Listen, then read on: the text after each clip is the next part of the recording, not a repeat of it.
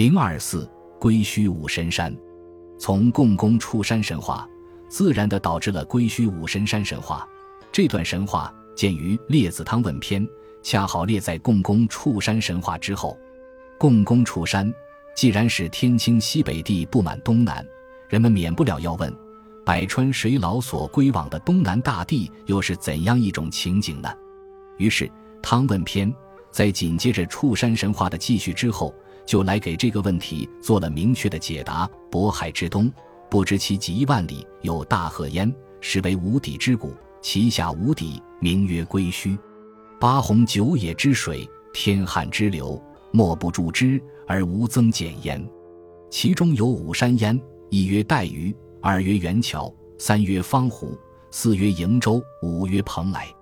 其山高下周旋三万里，其顶平出九千里。山之中间相去七万里，以为邻居焉。其上台观皆金玉，其上禽兽皆纯槁，竹竿之树皆丛生，花石皆有滋味，食之皆不老不死。所居之人皆先圣之种，一日一夕飞翔往来者，不可胜数焉。而五山之根无所连着，常随潮波上下往还，不可暂之焉。先生独之，宿之于地。帝恐流于西极，失群先圣之居，乃命于强使巨鳌十五，举手而代之，迭为三番，六万岁一交焉。五山始至而不动，而龙伯之国有大人，举足不盈数步而祭五山之所，一调而连六鳌，合复而趋，归其国，着其骨以数焉。于是带鱼、元桥二山流于北极，沉于大海。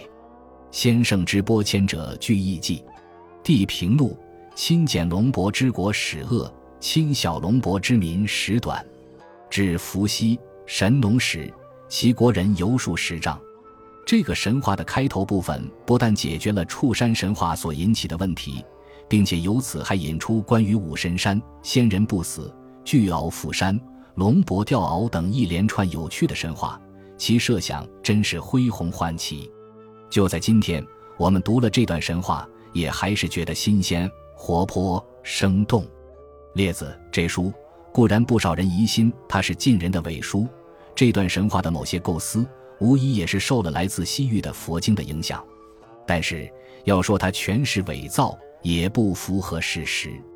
就列子这书本身来说，其大部分材料也是取自先秦古籍，只能说它是真伪参半。不能说它全是凭空捏造。就拿巨鳌伏山这段神话来说吧，《楚辞天问》不是已有“鳌带山变，何以安之”这样的问语了吗？王逸注且引古本《列仙传》说，有巨灵之鳌背负蓬莱之山，而便五系沧海之中，可见的确是一个源远流长的神话故事。龙伯钓鳌虽未见其他古籍，但《庄子外物篇》已有任公子钓大鱼的续写。那情景也就与此相仿佛了。当然，归墟五神山神话的重点还在龙伯吊鳌，而龙伯吊鳌的精神所寄，也无非以此形容龙伯大人的身躯之巨伟罢了。诚如列子张占柱所说：“以高下周围三万里山而以鳌头之所带，而此六鳌赋为一钓之所引。龙伯之人能并而复之，又钻其骨以补剂。此人之行当百余万里。”鲲鹏方知，有文瑞早失耳，则太虚之所受，一息所不容哉。这段神话的被引用，可能就是为了阐发儒著所说的哲学思想。而龙伯国大人，竟成了神话中一切大人的鼻祖。《史记·封禅书》说：“自威、宣、燕昭，使人入海求蓬莱、方丈、瀛洲。此三神山者，其船在渤海中，去人不远。”患且至，则船风引而去。盖常有志者，诸仙人及不死之药皆在焉。其物禽兽尽白，而黄金银为宫阙。未至，望之如云。即到三神山，反居水下。临之，风者隐去，终莫能至云。归墟五神山神话，当即为此三神山神话演变而来。神话传说演变的通例。总是由简单而繁缛，由朴素而夸张。是将列子归墟五神山和《史记·渤海三神山》的记叙相较，就可见到他们之间繁简朴夸的不同。别的姑且不论，单就几座山的地理位置而言，《史记·封禅书》说其船在渤海中，去人不远；《列子汤问篇》却说渤海之东，不知其几万里，有大壑名曰归墟，其中有五山焉。由近而远演变之际，一望可知，绝没有先说的很远，再说去人不远的道理。至于从三山增到五山，也是神话演变由简而繁的通理。后来又把所增的带鱼、元桥二山说是因龙伯钓鳌而沉没在大海里了，以致只剩三山。这不过是因三山早已为世所知，听得耳熟，五山自己站不住脚，只好既增上了。又在神话中自行减去，以救三山的古说。不了解情况的人乍看起来还以为五山之说更古，其实不过是根据旧神话创造新神话的人们所施用的惯技罢了。说到根据，归墟五神山神话的每个材料片段，倒都是有根据的。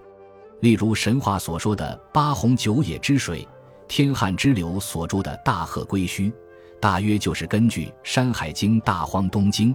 东海之外，大壑一语而来。楚辞远游也有上至列，降往大壑这样的话，可见大壑是自古相传百川注海的所在。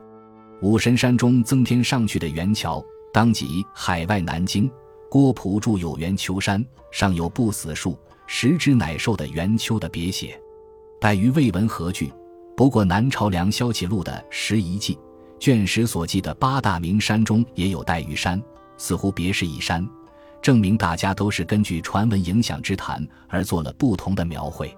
至于五神山上的仙人都生有羽翼，能从此山到彼山，一日一夕飞向往来，则东汉王充所著《论衡》已谈到过；南朝梁阴云所著小说也说，汉王愿遇鬼物，言蔡邕作仙人，飞去飞来，甚快乐也。